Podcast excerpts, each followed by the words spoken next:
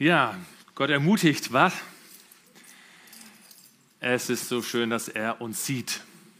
Was für eine tolle Ermutigung. Und es ist schön, euch zu sehen. Ich freue mich auch, euch zu sehen. Das erste Mal in diesem Jahr, dass ich euch so in die Gesichter gucken darf. Letzte Woche war ich ja hier bei Michael Tamme in der Gemeinde, der hier gepredigt hat. Da war ja der klassische Kanzeltausch zum Anfang der Allianz Gebetswoche. Und ich fand, diese ganze Allianz Gebetswoche war dieses Jahr besonders. Also ich fand das irgendwie echt besonders. Es ging ja ums Thema Freude, so das Generalthema Freude, dass meine Freude sie ganz erfüllt, ist so über allem. Und dann hatten wir verschiedene Aspekte der Freude. Freude an der Schöpfung war letzten Sonntag, dann Freude an der Erlösung jetzt am Freitag. Ähm, Freude als Frucht des Heiligen Geistes war am Dienstag. Und ich hatte am Donnerstag über das Thema Freude im Miteinander paar Gedanken mir gemacht und ich habe gemerkt, mich lässt dieses Thema einfach noch nicht los. Ich kann jetzt nicht einfach so weitermachen, als wäre diese Allianz-Gebetswoche schon komplett zu Ende, sondern ich, ähm, ja, also ich möchte es einfach nochmal vertiefen heute, dieses Thema nochmal aufgreifen, ähm, so, wo es um die Freude im Miteinander geht. Ob die Verantwortlichen, die das geplant haben, die Allianz Gebetswoche, ich habe keine Ahnung, welche Vorläufe die da haben, aber ob die wussten, wie es uns am Anfang dieses Jahres hier geht, mit all den Umständen, das kann ich nicht sagen, aber, aber wie gut uns Freude tut am Anfang eines Jahres, das haben Sie vielleicht geahnt. Also ich fand das phänomenal. Und, und spürbar war das auch. Also wir hatten wirklich so ein cooles, schönes Miteinander auch der Gemeinden, äh, verschiedene Glaubensrichtungen.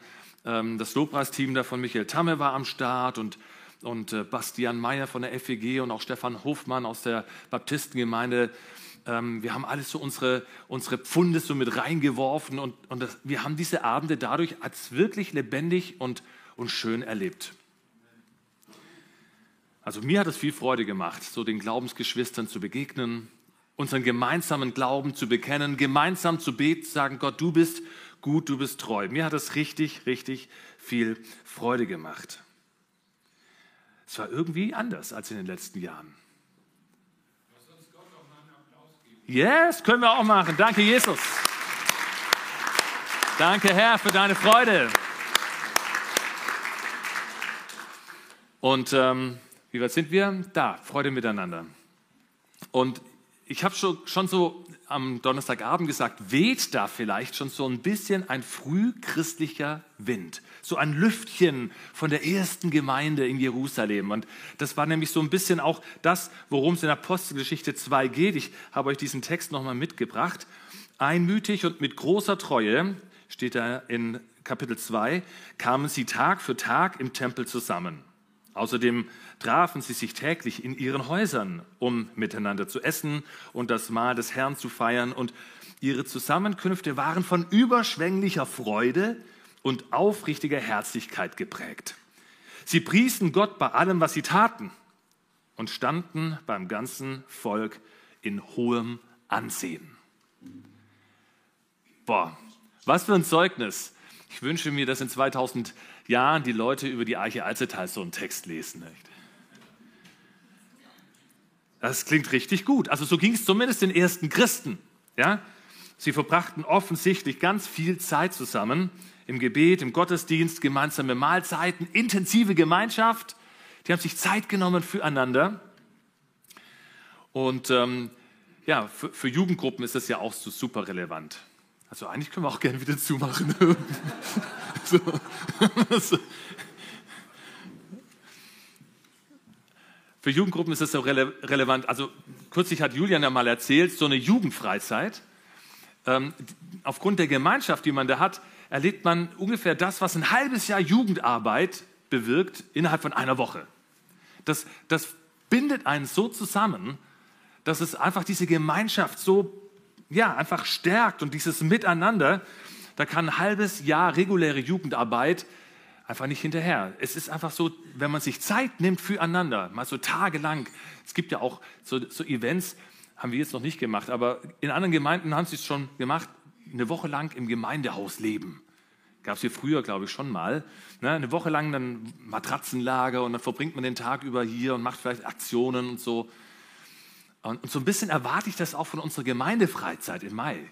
So dass man, dass man irgendwie so zusammenwächst, dass man diese Zeit hat der Gemeinschaft und des Miteinanders und, und dass man sich über den Weg läuft und in Gespräche kommt, die man nicht planen kann und wo man sich hinterher einfach gut kennt. Ein Gemeinschaftsgefühl, das einfach stark ist. Und dann sehen wir hier natürlich auch die Auswirkung, die das in Jerusalem hatte. Ja, die waren einmütig beieinander und sie haben Gemeinschaft gepflegt und äh, gegessen und das Abendmahl gefeiert und gebetet. Und sie hatten ein hohes Ansehen im Volk. Das blieb nicht unbemerkt. Sie priesen Gott bei allem, was sie taten. Was für eine schöne Auswirkung. Was für ein Geschenk. Und das klingt auch so unverkrampft. Also die haben ja nichts dafür getan, die haben keine Werbeplakate aufgehängt oder irgendwelche Aktionen gestartet, sondern, sondern die wurden einfach wahrgenommen als, als eine Truppe, wo Freude herrschte, wo einfach was da war, was real ist, was schön ist. Tja, ich weiß nicht, ähm, wie es dir so damit geht, aber es gibt ja auch die Skeptiker unter uns. Und es gibt natürlich auch die Menschen, die gebrannt sind von Beziehung und von Gemeinschaft und sagen, nee, also damit kannst du mich nicht erreichen. Und das sind schmerzhafte Erfahrungen, die uns da vielleicht auch in die Suppe spucken. Und denen klingt das vielleicht ein bisschen zu gut. Hat Lukas, der das aufgeschrieben hat, möglicherweise nicht ein bisschen übertrieben?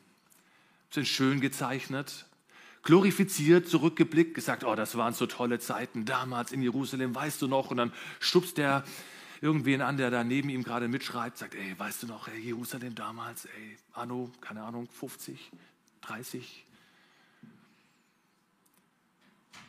Und dann spüren wir, dass das auch eine gewisse Spannung für uns hat. So ein fantastisches Bild, das die ersten Christen da abgeben, fast ein kleines Utopia. Und das ist so ein bisschen auch, was fantastisch eigentlich bedeutet. Man beschreibt ein unerfüllbares Wunschbild. Das ist fantastisch im eigentlichen Wortsinn ja, hat sich inzwischen natürlich schon gewandelt. Wenn wir etwas fantastisch finden, dann ist es super, dann ist es toll, dann ist es eine Aufwertung, dann, dann schwingt unsere Zustimmung mit, dass wir es auch gut finden. Aber eigentlich ist etwas Fantastisches, was man sich ausdenkt, ein Wunschbild.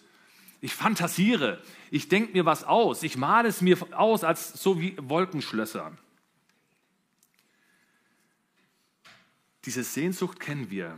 Ja, eigentlich wollen wir das auch. Eigentlich wollen wir so Zustände wie damals in Jerusalem. Aber wir müssen morgens arbeiten gehen, wir sind tagsüber gebucht, wir haben abends Kinder, die wir ins Bett bringen. Wir können nicht immer so aufeinander rumsitzen wie die damals. Wie haben die das bloß gemacht?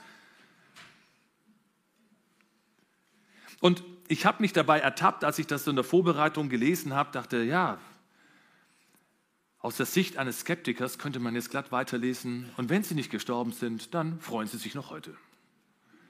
So schön klingt das, als wäre es märchenhaft, als wäre es irgendwie ausgedacht. Und, und das, ich meine, wir erleben ja schon, auch heute Morgen wieder und auch in der Allianz Gebetswoche, wir erleben ja schon in Ansätzen und, und vielleicht auch immer mehr das, was die Jerusalemer Gemeinde erlebt hat. Wir erleben ja Freude im Miteinander. Wir erleben, dass wir es gern haben, wenn wir zusammenkommen. Wir erleben, dass Gott uns in der Gemeinschaft etwas schenkt, was wir alleine nicht erleben. Und das ist ja ein Gewinn, das ist ja etwas Schönes, was wir pflegen dürfen und halten dürfen. Und ich freue mich darüber, dass das auch etwas sein wird. Und wenn ich auch so einfach davon ausgehe, wie Gott seine Gemeinde baut, dann wird es auch stärker werden, dieses Element. Und auf der anderen Seite ist da aber unsere Lebenswirklichkeit, in der auf vielen Ebenen doch auch gestörte Beziehungen sichtbar werden, wo es eben nicht so rund läuft, wo die Freude im Miteinander, die Freude in der Beziehung, die Freude am Nächsten gedämpft ist, geschmälert ist, geschwächt ist.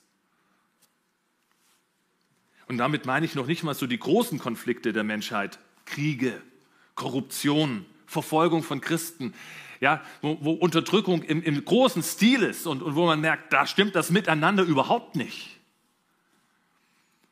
So, ich meine wirklich auch so, so dieses ganz normale Zwischenmenschliche im eigenen Umfeld. Da das sind wir doch oft nicht ein Herz und eine Seele, wie man es über die ersten Christen damals gesagt hat. Menschen, habe ich festgestellt, vielleicht kennst du es auch, aber Menschen können auch nerven.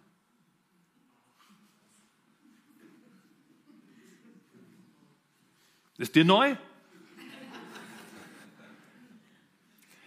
Tut mir leid, ich muss dieses Bekenntnis schon machen. Manchmal nervt es mich auch. So.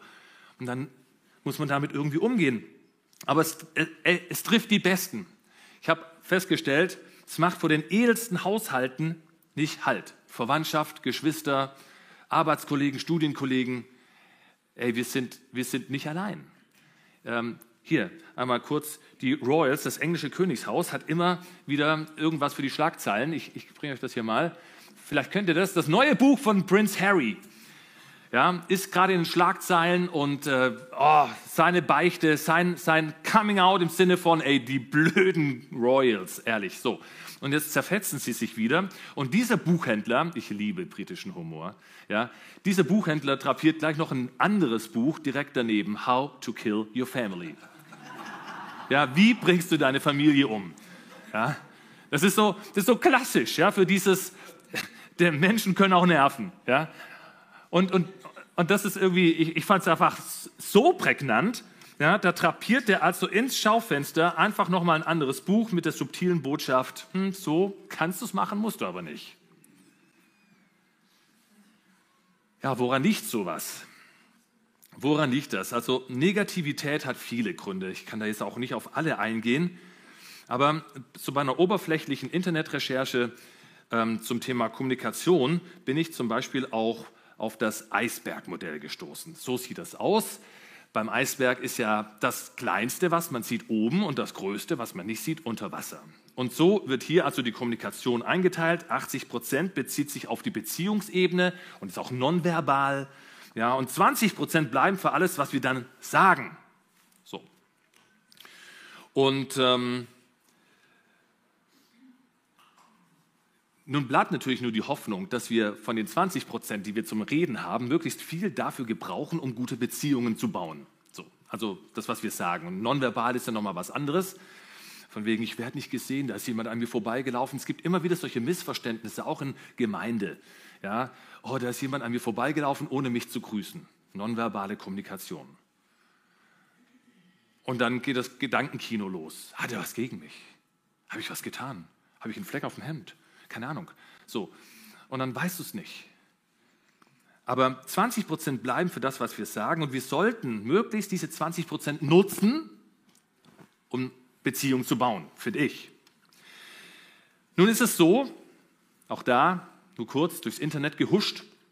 In jedem Fall sind also von diesen 20 Prozent, die wir haben zu reden, 80 plus Prozent wieder Klatsch und Tratsch. Nebensächliches Zeug, Gerede über Fußball, Wetter, Autoreifen, Hühneraugen, ich weiß es nicht. Also, äh, ja, ja, ist so, einfach belangloses Zeug. Wir reden halt einfach nur. So. Und, und dann habe ich aber herausgefunden, von, diesen, von diesem Klatsch und Tratsch, von diesen 80 plus Prozent sind wiederum 15 Prozent wirklich toxisches Gerede, negatives Gerede, lästern über die anderen. Das ist so richtig, wo man dann so diesen englischen Begriff Gossip, ja, ey, da heißt du die Schwester so und so, die macht schon wieder so. Keine Ahnung, wie das dann bei dir abläuft. Das passiert so schnell. Und dann hast du so dieses Moment, wo du einfach schlecht und negativ redest.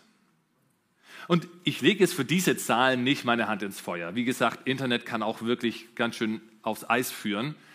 Aber so aus deiner Erfahrung oder aus meiner Erfahrung, wenn ich so an meine Kinder denke, ich kann mich selten an einen Schultag erinnern, wo sie nach Hause kamen und jubelten. Ah, mein Lehrer, der Herr Schneider, der hat die Klausur so fair bewertet. Das hat mir richtig Freude gemacht. Weiß ich nicht, ist eher andersrum. Oh, der Schneider schon wieder, ehrlich, der hat mich so runtergewertet. Ist es, mal ehrlich, Hand aufs Herz. Ihr lieben Eltern. Okay. Oder es geht anders. Welcher Ehepartner kommt nach der Arbeit nach Hause und trällert, oh, heute hatten wir so richtig viel Freude miteinander im Team? Aha, du arbeitest alleine, ne? Nein? Okay. Heute hatte ich so richtig viel Freude mit meinem Team. Ja, meistens kommt man nach Hause und nörgelt, oh, der Chef war heute schon wieder ätzend und dies und jenes und weißt du, der Meier, er hat schon wieder irgendwie alles Werkzeug vergessen, Auto war nicht aufgetankt. Ey, man kann den Leuten im Büro auch nichts sagen, der Ausdruck war immer noch nicht da. Keine Ahnung, was passiert. Aber es ist schon ein Stück so unsere Realität. Und ich finde es ja auch völlig normal, auch für meine Kinder normal und völlig in Ordnung, wenn man mal ein bisschen den Frust ventiliert. Also keine Verdammnis, okay? Ich möchte nur mal eine Wahrnehmung schaffen für das, was passiert mit den bisschen Worten, die wir haben in unserer Kommunikation. Ich will damit auch nur sagen, Freude im Miteinander ist halt nicht immer so leicht, weil wir es scheinbar lieben und weil es scheinbar auch menschlich ist, eher das Negative zu sehen und die Wertschätzung füreinander durch negatives Gerede zu ersetzen.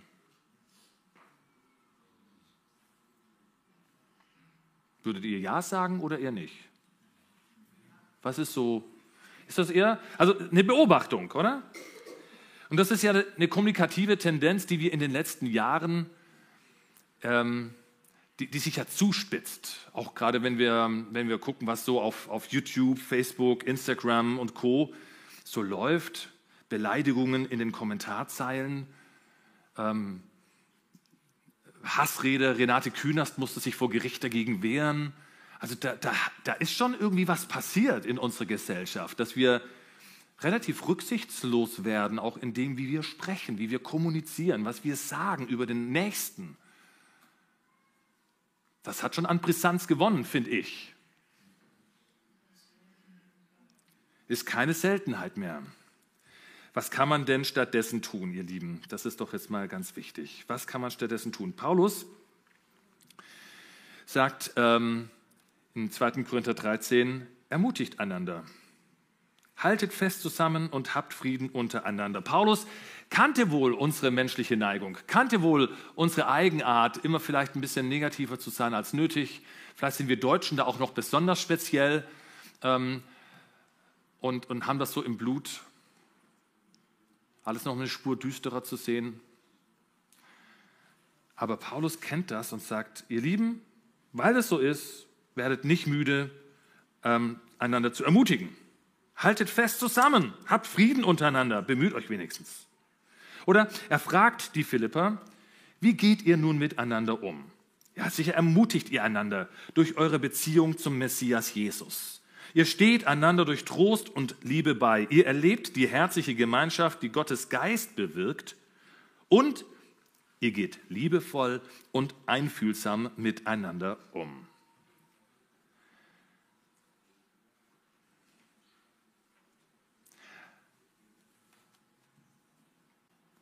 Das ist doch mal eine gute Hausaufgabe. Ihr, geht, ihr macht es bestimmt so, sagt der Paulus, ihr lieben Philippa. Ihr geht doch liebevoll und ermutigend miteinander um. Stimmt's? Ja, Papa. Ja, wir wollen gerne. Ja, wir bemühen uns. Ja, wir machen's. Also Ermutigung, liebevolle, einfühlsame Begegnung, das sind die praktischen Ratschläge von dem Apostel an seine Gemeinde. Und auf diese Weise bleibt auch die Freude am Miteinander erhalten. So pflegt man sozusagen Gemeinschaft. Wir alle pflegen irgendwas. Wir pflegen unser Auto, ja, wir pflegen unsere Haare, unseren Bart, wenn man ein Mann ist, so nicht schön. Ja, wir pflegen unsere Kleidung. Alles Mögliche wird gepflegt, damit es in einem guten Zustand bleibt. Und so kann man auch die Freude im Miteinander pflegen. Und diese Pflege besteht darin, dass man immer wieder mal mit so einer Lotion von Ermutigung ja, und dem Öl der Wertschätzung aufeinander zugeht und sagt, hier, ich gebe dir mal wieder eine schöne Abreibung im guten Sinne. Ich reib dich mal damit ein. Und so pflegen wir die Freude am Miteinander. Und während wir diese Tage hören, dass gesellschaftlich immer wieder darüber diskutiert wird, auch in der NATO, wir müssen eigentlich jetzt mehr ausgeben für den Verteidigungshaushalt, also es wird aufgerüstet, Militärausgaben werden hochgefahren, sind wir vielleicht auch gefordert, in unseren Worten abzurüsten, andere Worte zu finden, im Gebrauch unserer Worte abzurüsten. Das kann ganz generell auch bedeuten, einfach mal weniger zu sagen. Äh, das sind jetzt die Menschen unterschiedlich. Also bei manchen Menschen wünsche ich mir, sie würden mehr sagen und bei anderen wäre es gut, sie würden weniger sagen. Aber es ist immer so ein bisschen. So sind wir halt unterschiedlich. Aber sich mal einen Kommentar zu vergreifen, bedeutet nicht, dass man den anderen jetzt durch Schweigen straft. Von wegen, ja, ich nehme jetzt die Predigt zu Herzen und zu Hause sage ich jetzt nichts mehr. Wenn mir mein Ehepartner blöd kommt, dann sitze ich das in Schweigen aus. Nee, so war es nicht gemeint. Es gibt eine ähm, Geschichte über den Prediger Spurgeon aus England. Ihm wird folgender Ehetipp zugeschrieben. Ich weiß nicht, ob ihr diese Geschichte schon kennt, aber ich nehme sie einfach mal mit auf hier. Da war eine Frau und die hat sich beim Spurgeon beklagt über ihren Mann. Ja, er würde immer wieder zu Hause mit seinen Freunden mit etwas zu viel Alkohol feiern, während sie bedienen musste. Und oft musste sie dabei so allerlei Spott und Sticheleien ertragen und es wurde so ein richtiges Gezanke. Und Spurgeon schaut sie an und riet ihr, sich beim nächsten Mal einen flachen Stein unter die Zunge zu legen. Okay, sagt die Frau erstaunt. Keine Ahnung, was das helfen soll. Aber sie hat es gemacht. Und als sie ihn wieder traf und er sie dann fragte, und wie ist es dir ergangen? Da sagte sie, viel besser. Ich habe deinen Rat befolgt und still am Tisch bedient. Es gab keinen Streit.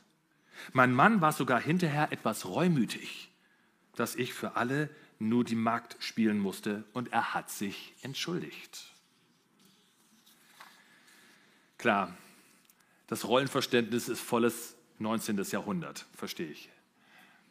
Aber die Dynamik der Kommunikation ist aktuell.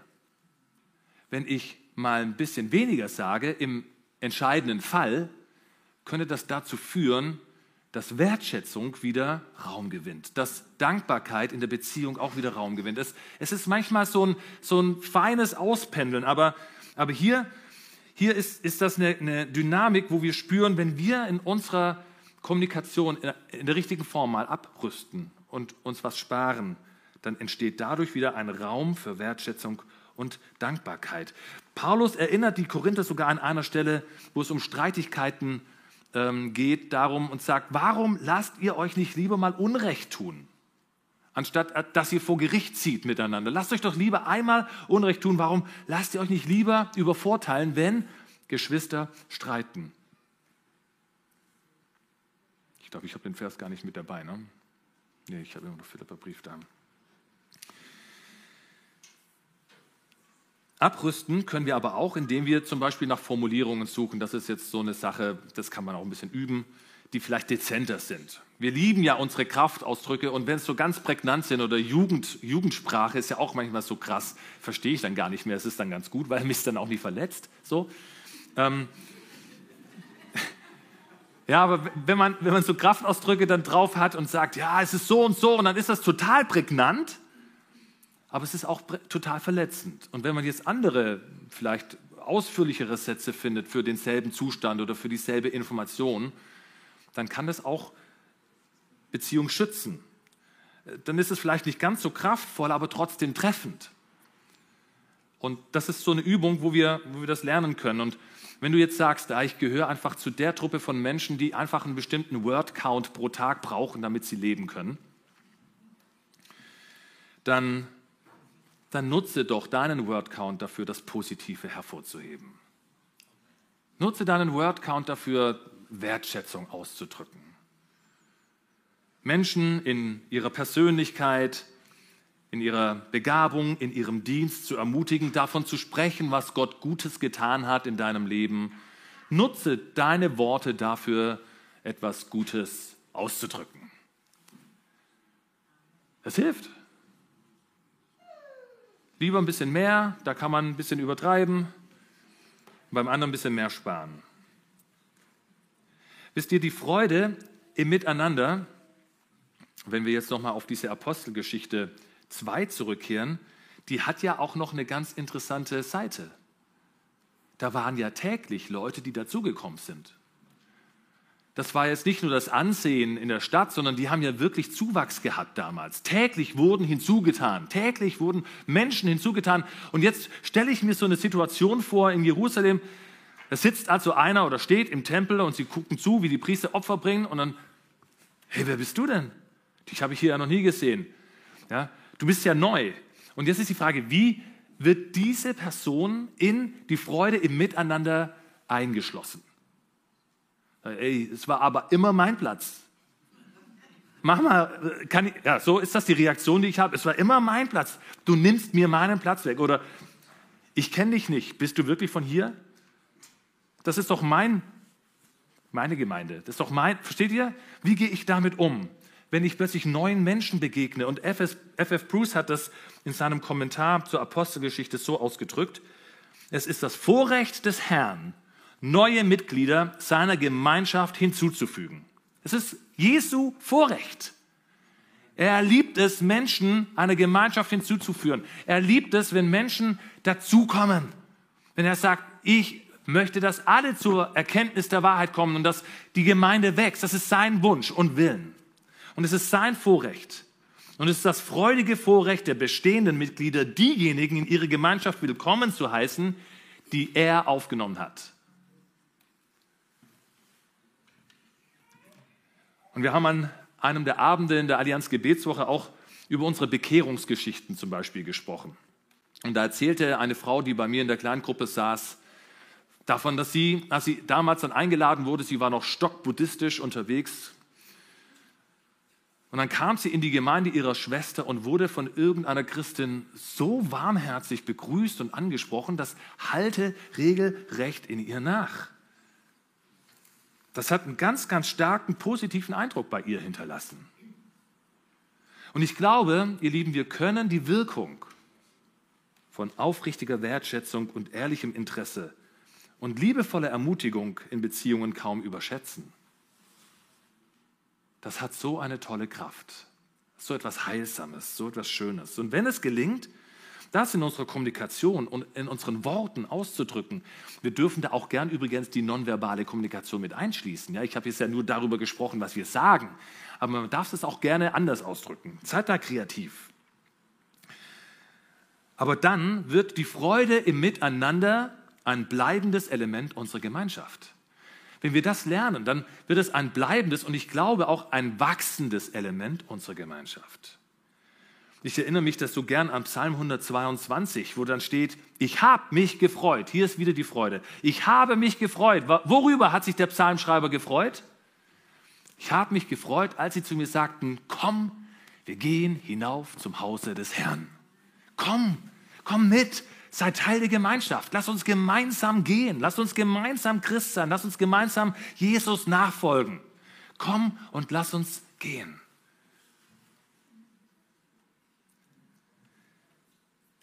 Und vielleicht merken wir aber auch, dass die Blockade nicht in unserer Rhetorik liegt. Vielleicht klappt das ja schon alles ganz gut, sondern wir wissen auch von Jesus, dass es eine andere Ebene gibt, die mit unseren Worten zusammenhängt. Es gibt eine grundlegendere Ebene. Matthäus 15, Vers 18 sagt Jesus, das, was aus dem Mund herauskommt, kommt letztlich aus dem Herzen. Und das sind die Dinge, die einen Menschen wirklich verunreinigen. Das ist da abgegrenzt von Speiseritualen, die im Judentum üblich waren, wo man Dinge nicht essen durfte, wo man sich unrein gemacht hat durch gewisse Speisen. Und er sagt, eigentlich, ihr Lieben, kommt die Unreinheit von woanders her. Und das, wovon der, das Herz voll ist, geht der Mund über. Und das, was uns verunreicht, ist einfach das, was in unserem Herzen uns blockiert im Miteinander.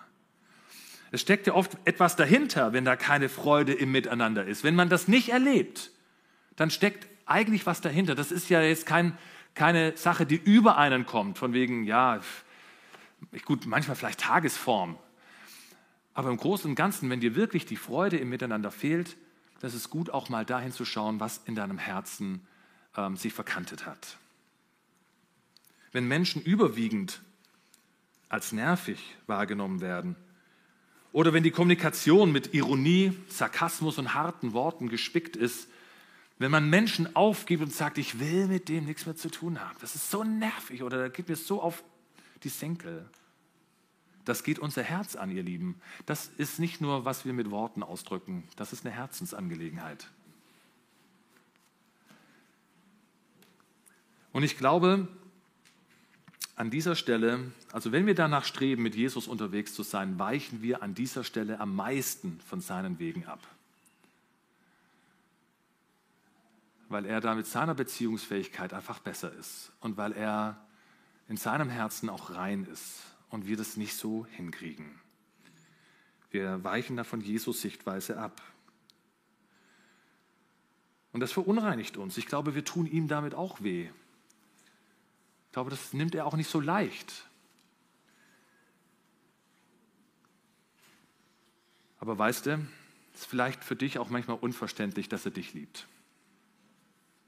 Dann darf es doch auch unverständlich sein, dass er den anderen liebt, über den du dich gerade nervst. Seine Liebe gilt euch beiden. Seine Liebe gilt uns allen. Er liebt ohne Unterschied. Nur weil du dich im Recht fühlst, bist du nicht mehr geliebt. Nur weil der andere Mist gebaut hat, ist er nicht weniger geliebt. Er hat Mist gebaut, ja.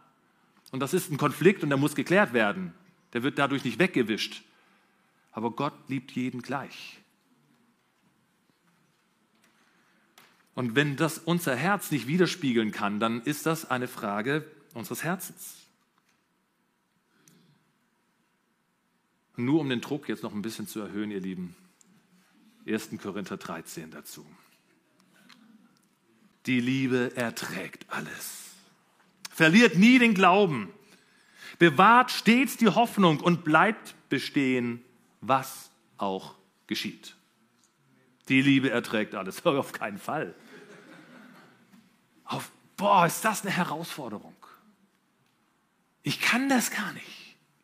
Ich habe diese Liebe nicht.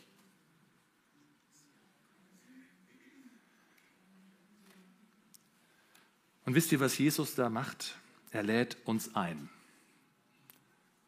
Er lädt uns ein, mit unserem Unvermögen, mit unserem Mangel, mit unserer Herzenshärtigkeit zu ihm zu kommen, damit er unseren Mangel ausfüllen kann. Wir müssen es nicht rausquetschen aus uns mit irgendeiner geistlichen Disziplin. Wir müssen es nicht erwirtschaften in irgendwelchen Dingen, die dir einfallen, ich weiß es nicht, sondern wir empfangen es, indem wir in dieser Ehrlichkeit auch vor unseren Herrn treten und sagen, ich habe nicht, aber du hast. Und ich bitte dich, dass du mir gibst, was ich nicht habe und was ich auch nicht produzieren kann. Aber ich wünsche mir, dass ich es hätte, deswegen komme ich zu dir, dass du es mir gibst. Und wir erleben Gnade auf eine ganz neue Weise, nicht wie bei unserer Errettung, wo wir uns gefreut haben über die Befreiung von unserer Sünde und von dem Wegwaschen unserer Schuld und wo wir gemerkt haben, da fällt eine Last ab von unserer Seele. Das ist auch Gnade. Aber wir entdecken Gnade immer wieder neu genau in solchen Situationen. Ihr könnt schon mal ans Klavier, wenn ihr wollt.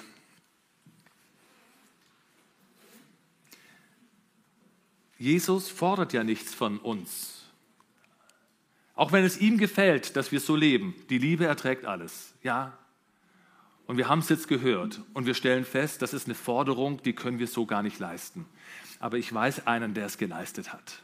Jesus. Jesus hat das geleistet.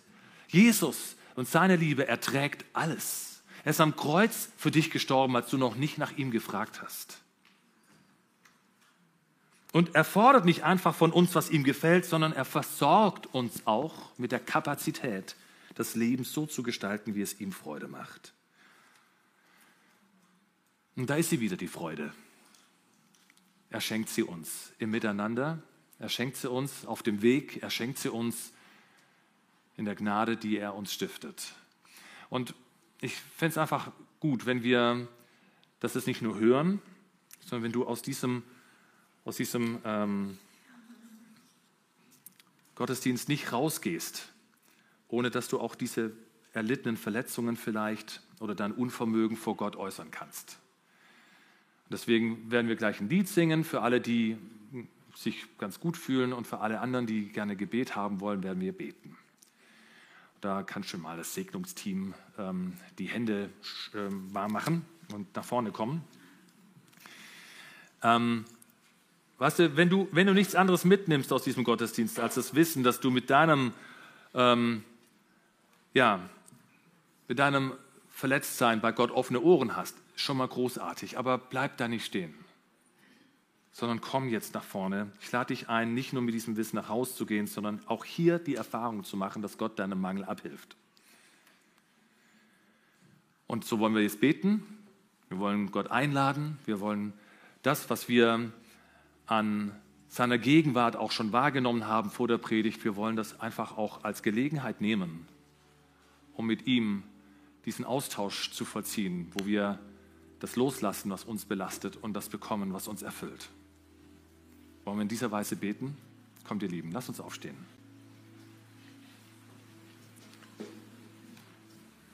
Jesus, ich freue mich. Ich freue mich, dass es Gemeinde gibt. Ich freue mich an der Freude, die wir im Miteinander erleben. Ich freue mich auch darüber, dass wir aneinander Freude haben dürfen. Und ich bete, dass die Tage, in denen die Freude im Miteinander dieses, dein Haus, noch viel stärker erfüllt, immer mehr werden und dass sie bald kommen, Herr, und dass wir einfach davon gekennzeichnet sind, so wie du das den ersten Christen in Jerusalem geschenkt hast. Wir danken dir, guter Gott, dass du aber auch unsere Unvermögenheit siehst. Dass du weißt, wo es bei uns klemmt, wo wir einfach merken, es, es ist außerhalb unserer Kraft und Kapazität. Und dass du uns nicht verdammst, sondern dass du uns an den Tisch bittest, dass wir zu dir kommen und dass wir empfangen, was wir nicht haben. Einmal mehr die Gnade, die du uns zuwendest. Veränder unser Herz. Das ist unser Gebet. Veränder unser Herz. Wir wollen nicht stehen bleiben und drüber nachsinnen, wie es andere besser machen können, sondern wir bitten dich, dass du uns veränderst, damit wir es für andere besser machen können.